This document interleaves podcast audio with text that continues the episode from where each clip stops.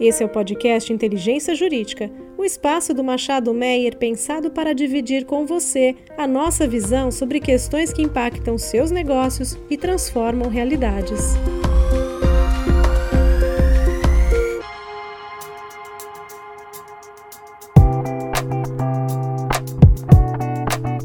Saudações a todos. Este é o primeiro episódio do podcast da área de infraestrutura e energia do Machado Meyer Advogados. Para esse primeiro episódio, eu tenho a satisfação de contar com a participação do Guilherme Crispim. Guilherme é presidente executivo da BGD, Associação Brasileira de Geração Distribuída. Eu que agradeço a oportunidade de estar aqui conversando com vocês. Para esse episódio, eu tenho também a participação do meu sócio Paulo Machado. Como vai, Paulo? Tudo bom, Ana? Tudo bom, Guilherme? Um prazer. Guilherme, sem mais delongas, né? Enfim, acho que temos aí recentemente a aprovação da Lei 14300, né? agora no início de janeiro, e não podemos deixar de perguntar tua visão sobre a nova lei. A gente tem quase 10 anos, né? acho que praticamente 10 anos da edição da Resolução Normativa 482 da ANEL, que então tinha estabelecido de maneira inédita o arcabouço regulatório para micro e mini geração distribuída no Brasil, incluindo o sistema de compensação. E agora a gente tem um novo marco regulatório, né? Marco regulatório, marco legal dessa vez, por intermédio de lei, e que foi resultado aí de amplo debate, muitas discussões no setor elétrico, no cenário nacional. Então, minha primeira pergunta vai no sentido de o que representa né, para o setor de geração distribuída a publicação da Lei 14.300, né? E no seu entender, quais são os principais destaques da nova lei e o que esperar para próximos anos no setor? Bom, Ana, é uma pergunta boa, né? Foi de fato uma conquista, né? Foi um ponto de muito trabalho de muitas associações, não só da BGD, é, mas muitas outras associações do setor em conjunto trabalharam ao longo, principalmente dos últimos dois anos, indo na sua observação aí, a gente está fazendo esse ano 10 anos de resolução 482 da ANEEL, um marco para o setor de geração distribuída. O marco porque criou as, as bases, né, criou os referenciais que o mercado pudesse trabalhar né, criou ali, nasce ali o sistema de compensação, o famoso net metering, né, onde a gente começou a entender é, como, é que, como é que aconteceria, eu gero a minha própria energia, no momento que eu não estou fazendo uso dela, eu posso disponibilizar ela para a concessionária de energia, na medida que eu começa a fazer uso da energia, eu tenho a compensação, o sistema de crédito, enfim, né? Naquele momento, como você bem colocou, há 10 anos atrás, nasce da maneira como a gente é, conhece hoje, ou, vive hoje, a geração distribuída. Então, é, eu acho que tem alguns marcos que são é, importantes, fundamentais a gente passar, para a gente começar a contextualizar essa conversa nossa. É, o primeiro é, é sem dúvida, esse, a, a, o nascimento, né, a, o, o start, né, o startar da 482 em 2012, abril de 2012, a revisão ou a, a resolução 687 em 2015, já prevista, inclusive, né, que melhora alguns aspectos da 482, inclusive gera ali naquele momento da resolução 687 outros modelos de negócios, né, que até então a 482 não contemplava e a 687 passa a contemplar. Contudo, na revisão de 2019, né, na resolução é, esperada, prevista para 2019, quando das, das discussões entre as partes, entre os atores todos envolvidos nesse, nesse setor, o principal ente, que é a ANEEL, né, que é a agência reguladora, apresentou de uma forma talvez não esperada, talvez não, posso afirmar que não esperada, o famoso cenário 5 para a continuidade da, da GD no Brasil. O cenário 5 era um cenário é, catastrófico, também sem medo de errar na palavra, porque ele tirava até então uma compensação que existia de um para um, para facilitar o nosso entendimento, o entendimento do nosso ouvinte, para um, uma compensação de 1 para 0,38. O que eu estou querendo dizer com isso? Né? Naquele momento, a ANEL estava propondo algo como: olha, quando você me emprestar, ser um sistema de compensação, quando você devolver ao grid um VAT, eu vou entender ou vou compensar para você 0,38 deste 1 watt que você gerou. Isso, sem a menor sombra de dúvida, mataria a geração distribuída ali em é, outubro de 2019. Então, naquele momento, nós do setor né, percebemos que era é, mais do que necessário modificar esse aspecto. A gente precisávamos ter uma lei. Né? A resolução só é, por resolução não, não bastaria, ela era muito frágil, exatamente pelo que aconteceu, pelo que estava acontecendo. Né? Poderia o agente regulador entender que, que não, que já estava suficiente o processo e, e mudar a maneira como caminhar da, do mercado. Né? o que nós temos agora, né? Qual é o cenário que a gente tem agora? A gente tem uma lei, uma lei que rege o setor de geração distribuída com, com referenciais do que que, como diz, do que que pode, do que que não pode. Há um período de transição agora de 12 meses que vai acontecer praticamente todo esse 2022 e poucos dias do janeiro de 2023. Até dia 6 de janeiro, a gente continua com a resolução ou com a base da regra da resolução, ou seja, a compensação um para um, depois eu entro em período de transição de mais seis meses. Né?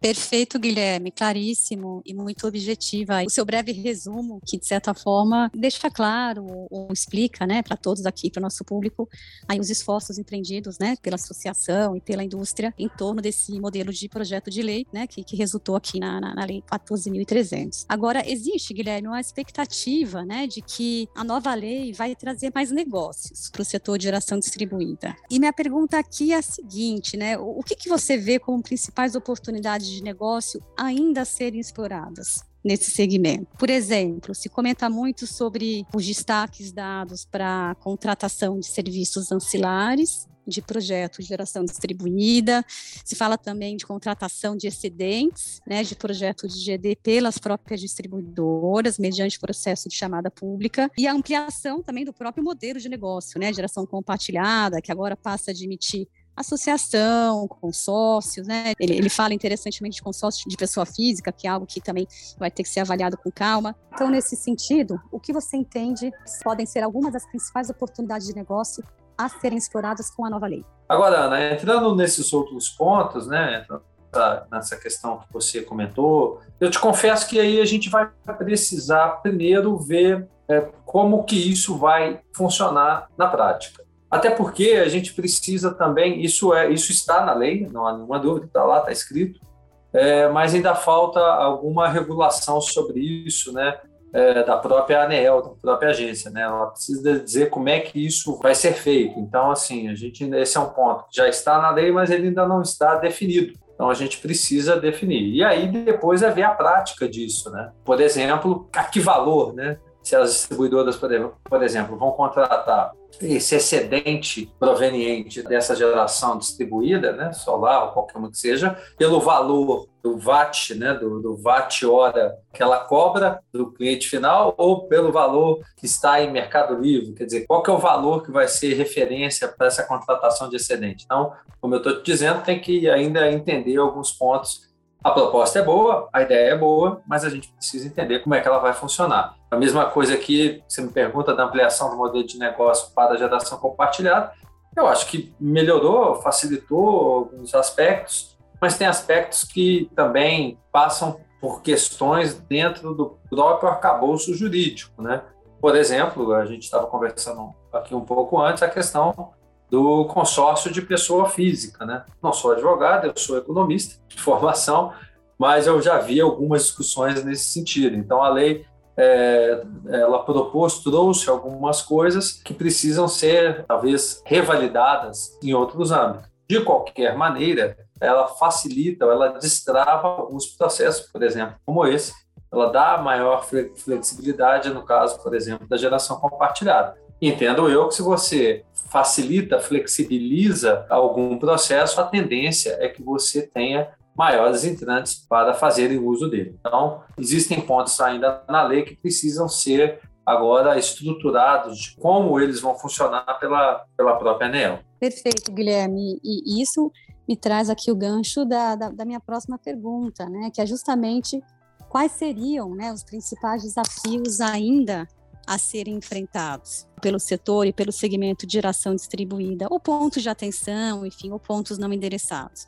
Então, a gente já sabe que várias disposições da, da Lei 14.300 ainda estão sujeitas à regulamentação da ANEL. Como, por exemplo, acho que algo importantíssimo, que é a valoração dos custos e benefícios. Né? A gente ainda é algo que, que certamente, quando regulamentado, vai ter ali um impacto bastante grande na modelagem desses projetos.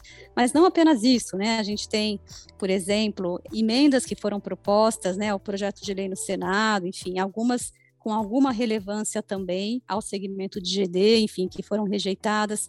O, o que, que você entende aí que seria o caminho? O que você entende aí de pontos de atenção ou principais desafios ainda serem perseguidos e endereçados? Sem dúvida né, nenhuma, essa discussão que vem agora, que vai acontecer, né, tem o, nessa transição, né, nesse processo de transição desses agora 12 meses, né, da publicação da lei, ainda estão todos que entrarem sistema de compensação agora tem o benefício da lei anterior, da lei ainda nessa transição, né? Vou chamar da compensação um para um, para facilitar, e vai haver uma cobrança de encargos né, em função do uso do sistema elétrico brasileiro, né, que foi um dos pontos de discussão. E agora, para chegar nesse número, né, que é, tá bom, mas qual é esse número de cobrança de encargo? Quanto vai ser isso? Né, por exemplo, da tarifa de uso de distribuição do sistema, a famosa TUSD, né, que é o ponto de atenção.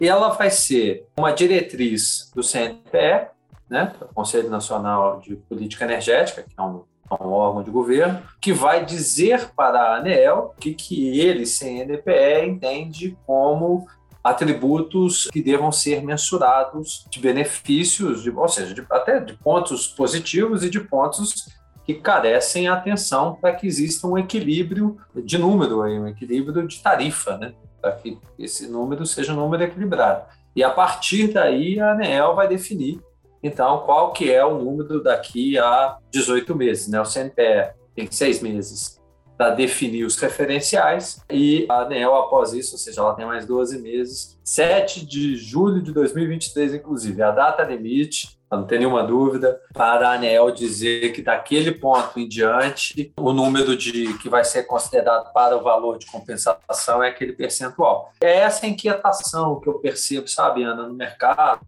quando a gente conversa com os pares e tudo, alguns que entendem que, poxa, mas é, isso, isso já deveria estar, como diz, estabelecido, preto no branco, porque ficou um trauma, lógico, né? lá do, do cenário 5. Ah, a ANEL vai voltar com o cenário 5. É, eu, particularmente, não acredito nisso, faria nenhum sentido a ANEL voltar com o cenário 5. Percebo até da ANEL o entendimento maior do que havia naquele momento, o quanto a geração distribuída contribui e colabora com, com o desenvolvimento energético do Brasil. Agora, claro que é, é não tenho a menor dúvida que nós vamos ter que todos é, argumentar e contra-argumentar os seus números, né? apresentar de forma muito, muito clara os seus números. Para mim, esse é o ponto de desafio central para os próximos meses. Guilherme, falando agora sobre algumas disposições da lei, ela traz algumas inovações, alguns itens curiosos. O artigo 3 da Lei 14.300, ela possibilita ali a transferência de titularidade de conta de energia elétrica para o consumidor gerador, que quer nos parecer que o intuito desse artigo é, poder, é viabilizar uma melhor gestão de créditos. Mas considerando em termos práticos e eventuais riscos de inadimplência, você vê alguma vantagem nesse dispositivo? É, esse dispositivo ele foi pensado, Paulo, como a, a lei não trata e não poderia, né? É até melhor do que eu poderia dissertar sobre, mas o fato é esse. Discutir a questão do ICMS, né? a lei não trata do imposto ICMS, é um, a lei é federal e o ICMS é um imposto estadual, como, como sabemos, né? ainda que tenha no Brasil inteiro, é uma prerrogativa dos estados. Mas ela, esse ponto da lei específica ele foi pensado muito em função dessa questão de alguns estados terem um benefício fiscal para o ICMS quando ele está numa mesma titularidade, certo? E aí, quando eu estou falando dessa questão da, da, da, geração, principalmente da geração compartilhada e de modelos de negócio que tenham essa característica, se aquela unidade geradora, né, ela está com, se todos ali estão na mesma unidade geradora, né? ou seja, é, a minha, minha conta de energia, minha fatura já não é mais do Guilherme e sim da empresa a qual ele está fazendo parte. É uma grande conta, né, com, com o CNPJ só, por assim dizer. Isso gera alguns benefícios fiscais. Por exemplo, essa questão do ICM em alguns estados, aonde para esse tipo de modalidade acaba sendo, sem dúvida nenhuma, um ponto interessante. Então, ainda que ela não trate especificamente do ICMS, ela se ajusta uma prerrogativa relativa ao ICMS e a compensação dele, ou a não cobrança dele, em função de algumas características em alguns estados ou não. Agora, você observou bem, tem um aspecto aí, que é o, o, o risco de esse risco de inadimplência também, né? Você acaba estando envolvido ou descoberto pelo fato de alguém deste processo deixou de pagar e aquela, aquela conta ou aquele, aquele custo, aquele passivo passa a ser teu também. Eu acho que é um ponto a ser é, refletido na, no momento que você vai propor a modelagem do negócio.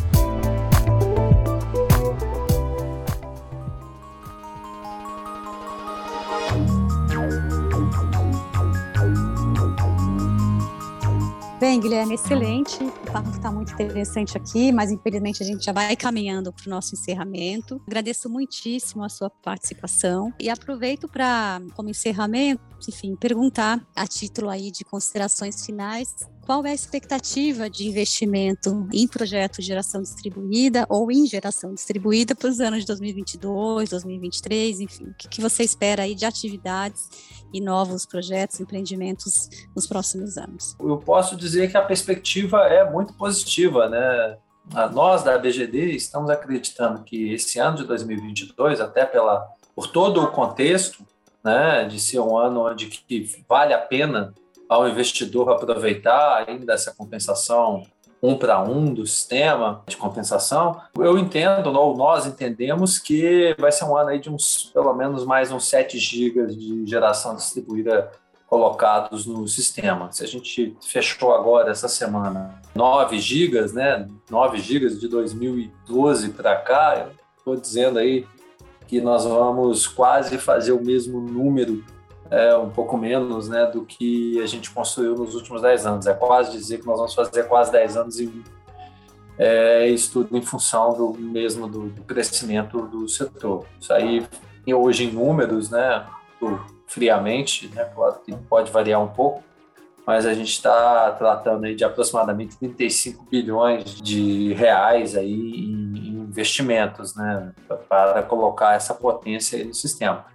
Então, é uma perspectiva muito positiva. Acredito que os próximos anos, né, o ano de 2023, 2024, também serão anos de crescimento, provavelmente um crescimento um pouco menor do que esse, em percentual, claro, de 22, mas continua crescendo. A gente sabe que novas tecnologias estão chegando, que vai impulsar também essa discussão, armazenamento, vai, vai mudar ainda mais essa, essa regra do jogo, né, vai criar novas possibilidades, a questão das das micro-redes também, das redes inteligentes, né? as famosas smart grids aí também vão, vão permitir novos modelos de negócio.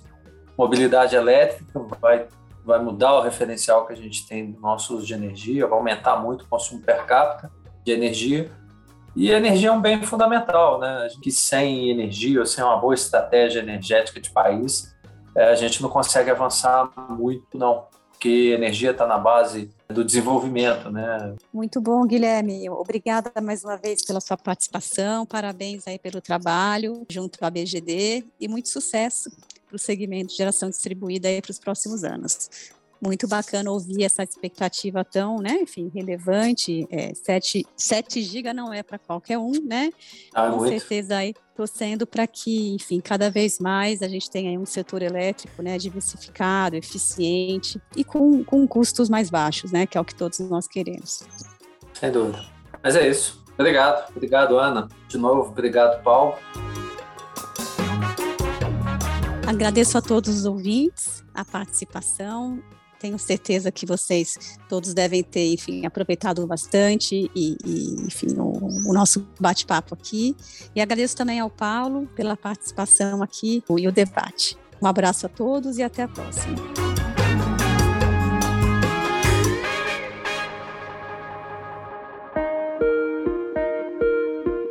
Você ouviu o podcast Inteligência Jurídica, o espaço de encontro para dividirmos com você a nossa visão sobre as questões que impactam os seus negócios.